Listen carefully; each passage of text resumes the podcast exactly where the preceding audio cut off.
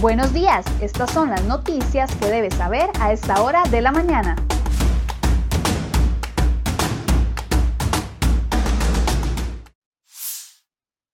Martes 11 de mayo, muy buenos días, gracias por acompañarnos en Serie Hoy Noticias. Vamos de inmediato con las informaciones que hemos preparado para ustedes el día de hoy en la portada de cereoy.com.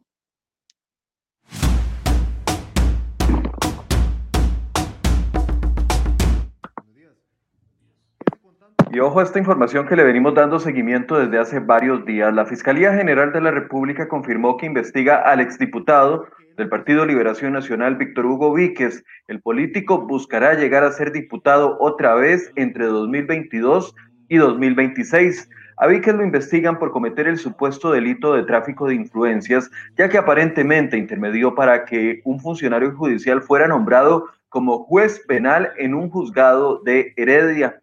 Ese juez de apellido Garay tiene como suegro al gerente de la empresa de servicios públicos de Heredia, ESPH, el señor Alan Benavides. La fiscalía confirmó a Cereoy.com que en uno de los tres procesos penales que enfrenta el exdiputado se señala una posible gestión de Víquez ante el exmagistrado de la de la sala tercera, Celso Gamboa, para un cuestionado o para el cuestionado nombramiento. Así se detalla en mensajes de texto que se obtuvieron en un celular decomisado a Víquez, a los cuales este medio tuvo acceso. Garay, al ser consultado por este medio, afirmó que desconocía sobre los mensajes que intercambió su suegro, Alan Benavides, junto con Víctor Hugo Víquez y el exmagistrado Celso Gamboa, y se desmarcó de cualquier situación irregular. Benavides y Víquez además figuran como imputados en otra investigación penal por el supuesto delito de tráfico de influencias en la millonaria contratación del monitoreo electrónico de reos con tobillera que obtuvo la empresa herediana. Esa gestión se le atribuye al exmagistrado Celso Gamboa, cuya madre era la ministra de Justicia de la administración de Luis Guillermo Solís.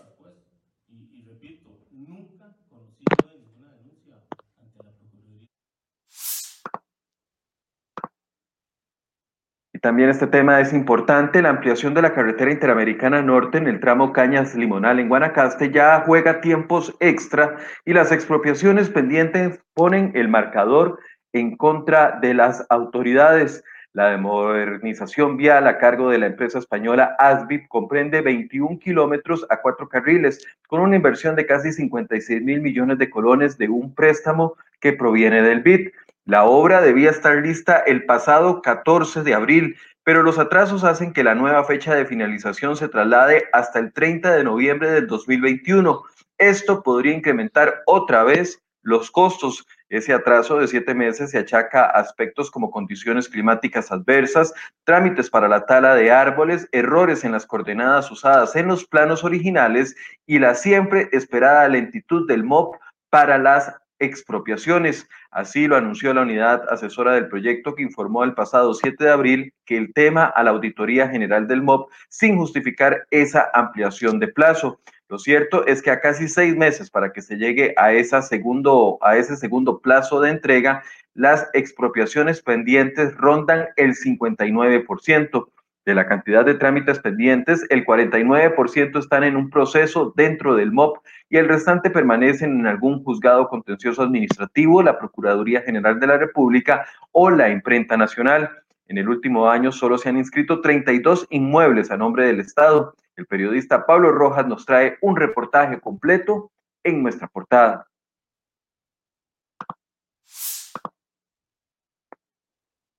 Y atención a este tema, el Ministerio de Educación Pública enterró la posibilidad de volver al 100% de la virtualidad en el curso lectivo de este año 2021 y seguirá funcionando bajo el modelo combinado que opera desde febrero anterior. Sindicatos, médicos, la Defensoría de los Habitantes, diputados, padres y estudiantes han insistido en suspender las clases presenciales y reaccionaron molestos ante la negativa del MEP. Pese a los cuestionamientos y los casos confirmados en aumento, las autoridades aseguran que no es conveniente para los estudiantes y que se están cumpliendo en las escuelas y colegios con los protocolos. De acuerdo con el MEP, hay seis razones principales para mantener la presencialidad. Entre ellas están, primero, que las escuelas son lugares de contención de los estudiantes. Segundo, que la interrupción del curso tendría un efecto negativo en el aprendizaje. Y tercero, que el confinamiento expone a los estudiantes a mayor violencia física y psicológica cuando no hay condiciones en los hogares. Además, señalan que los centros educativos proporcionan seguridad alimentaria, que el cierre sería traspasar la responsabilidad de los docentes a los madres y padres y finalmente que la vulnerabilidad expone a los estudiantes a trabajar, así como a explotación sexual y comercial. Eso sí, el MEP anunció que los maestros podrán realizar las clases virtuales que actualmente aplican desde sus hogares y que los padres siempre tienen la posibilidad de decidir si los envían o no a clases.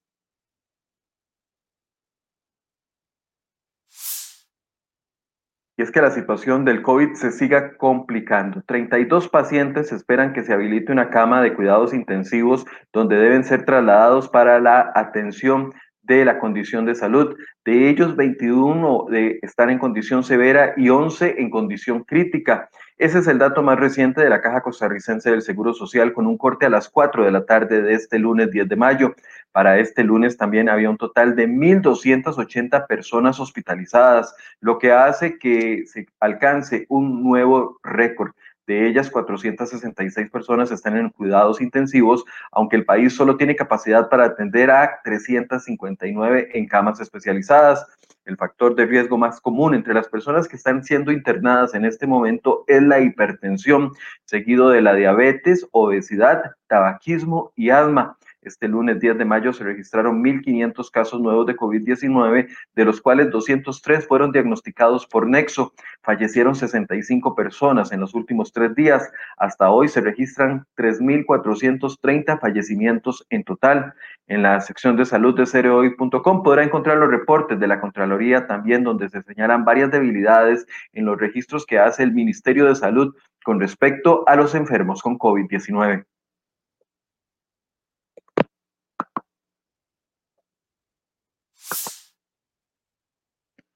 Y Alexander Solís, presidente ejecutivo de la Comisión Nacional de Emergencias, aseguró que el gobierno no declarará alerta roja por la crisis sanitaria del COVID-19. El viernes anterior, ante el alza de contagios y la saturación hospitalaria, los gerentes de la caja y de siete hospitales de la caja hicieron una solicitud a las autoridades del gobierno.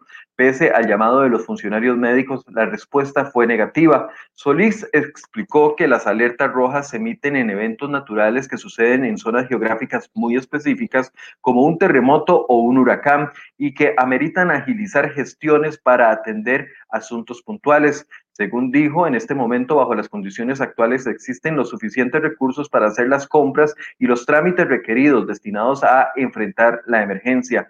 Solís dijo literalmente ayer en la conferencia de prensa, la alerta roja lo que nos permitiría es una connotación de desastre nacional. Y yo creo que en este momento sería injusto decir que hay un desastre nacional, ni siquiera me atrevería a decir desastre institucional, porque si algo hemos demostrado es una altísima capacidad de resolver, dijo el vocero del gobierno. El funcionario además indicó que sostendrán reuniones con la Caja del Seguro Social y el Ministerio de Salud para clarificar las necesidades más inmediatas para las autoridades sanitarias.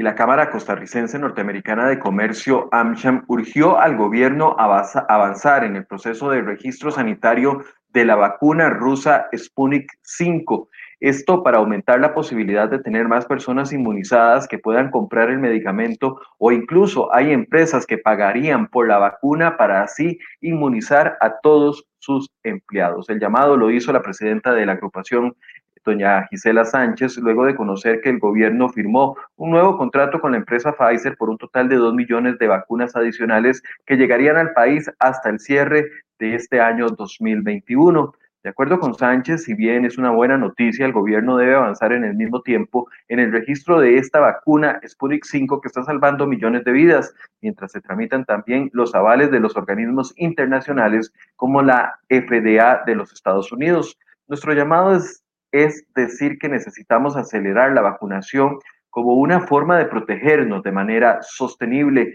Entendemos las restricciones, pero la única forma en que la gente no se enferme y para eso necesitamos acelerar las vacunas. Este lunes el gobierno anunció nuevas medidas de reducción de aforos de bares, salones de eventos y otros comercios a partir del próximo jueves. Además, la restricción vehicular por placa funcionará en todo el país y no solamente en los 45 cantones del Valle Central.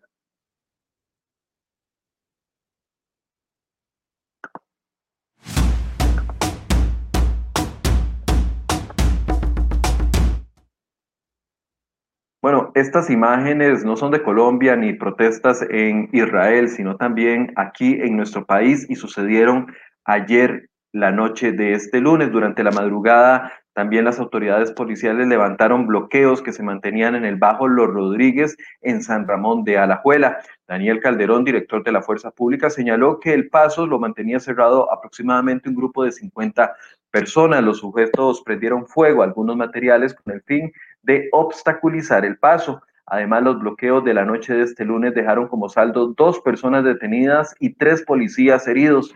La fuerza pública informó que en Altamira de San Carlos detuvieron a una persona y a otra más en la zona sur.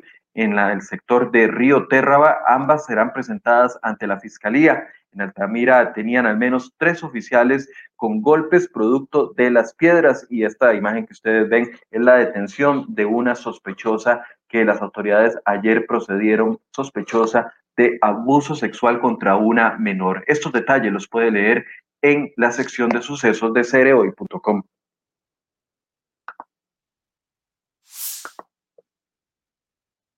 Y el próximo sábado el Partido Liberación Nacional definirá los cambios que aplicará en vista de que es casi imposible realizar la convención abierta programada para el próximo 6 de junio. Entre los cambios que valorará la Asamblea del Partido está eh, el traslado de la fecha para la convención, que originalmente estaba para el mes de junio y ahora la proponen para el mes de julio o agosto. Anteriormente, el PLN esperaba una participación de más de 400 mil personas para elegir el candidato que los representará en las elecciones nacionales del año 2022 pero varios precandidatos verdiblancos acusan al expresidente José María Figueres de impulsar una elección cerrada, donde él resultaría como ganador, ya que tiene más apoyos internos. Se debe descartar por completo las elecciones internas en vista de la situación del COVID-19. Hoy en Enfoques vamos a conversar sobre ese tema con uno de los precandidatos de la agrupación verde y blanca. ¿Cómo va a afectar esta pandemia también la situación de las elecciones nacionales? Y además en nuestra portada también los invito a leer un reportaje de nuestro compañero Luis Valverde donde trae un informe completo de la elección que hace el presidente Alvarado a la hora de atender a algunos medios de comunicación. ¿Por qué algunos medios de comunicación sí los atiende rápidamente y a otros los mantiene por más de un año en espera solamente de una respuesta a ver si va a dar o no entrevistas? Bueno, pueden encontrar un reporte completo con todas las solicitudes de entrevistas y a quienes sí ha atendido y a quienes ha decidido don Carlos Alvarado no responderle preguntas.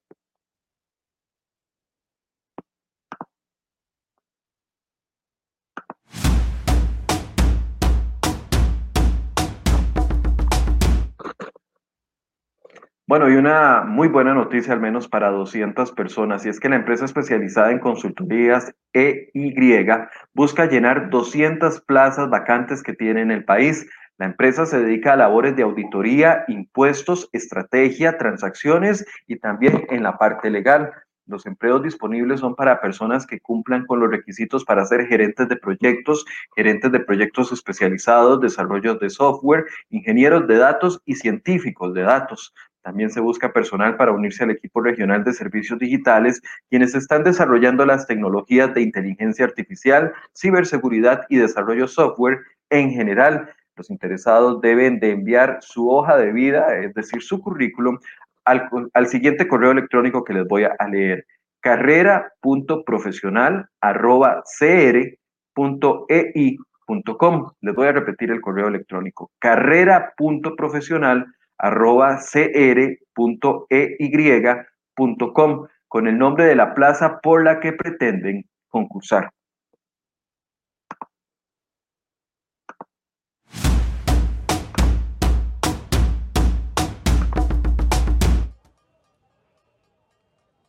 Bueno, y en Colombia el ambiente político y las manifestaciones no mejoran. Se convocaron a nuevas protestas en ese país tras terminar sin acuerdo las reuniones que mantenían el Comité Nacional de Paro, que es una representación civil, y el presidente Iván Duque. Este miércoles habrá una nueva huelga nacional, la tercera en menos de dos semanas. Pese a la supuesta disposición que tenía el gobierno de Duque al diálogo, no ha habido avances para poner fin al conflicto interno. No hubo empatía del gobierno con las razones con las que con las razones y con las peticiones que nos han llevado a este paro nacional. No se ha mostrado una empatía con las víctimas de la violencia que se ha ejercido de forma desproporcionada contra los manifestantes por parte de la policía, explicaba Francisco Maltés, miembro del Comité del Paro Nacional. Según cifras del gobierno, 27 personas, incluido un oficial de la policía, han muerto desde que iniciaron las protestas el pasado 28 de abril. Eh, ellos protestaban contra una reforma fiscal que impulsaba el gobierno en plena crisis de empleo y también crisis económica. La fiscalía de ese país señala que nueve de estas personas no tienen que ver en relación con las protestas. Sin embargo, organizaciones de derechos humanos los desmienten y más bien dicen que los abusos policiales han elevado la cantidad de fallecidos a más de 50 personas.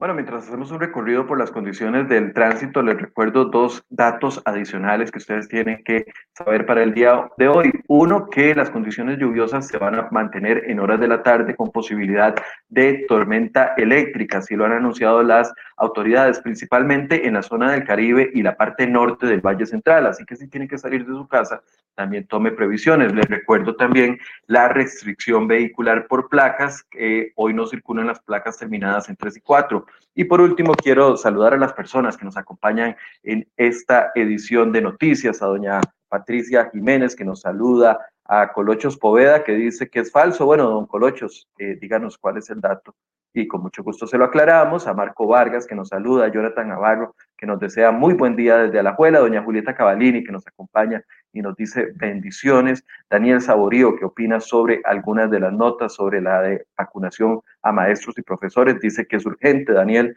eh, toda la razón, Daniel, urge vacunar a este personal. Tony Covero, que dice que desastre con las ampliaciones de las carreteras en este país. También nos saluda doña Elisa Pollastro, doña Rox C, que todos los días nos saluda y nos da una recomendación muy válida, doña Rox, con distanciamiento, manos lavadas y mascarilla, aplicarlas todos Eduardo Paut nos saluda, Ralph Carrillo, y Mabel, vamos a ver, Mabel Zamora, que también nos saludaba, y varias de las personas que nos acompañan en esta transmisión.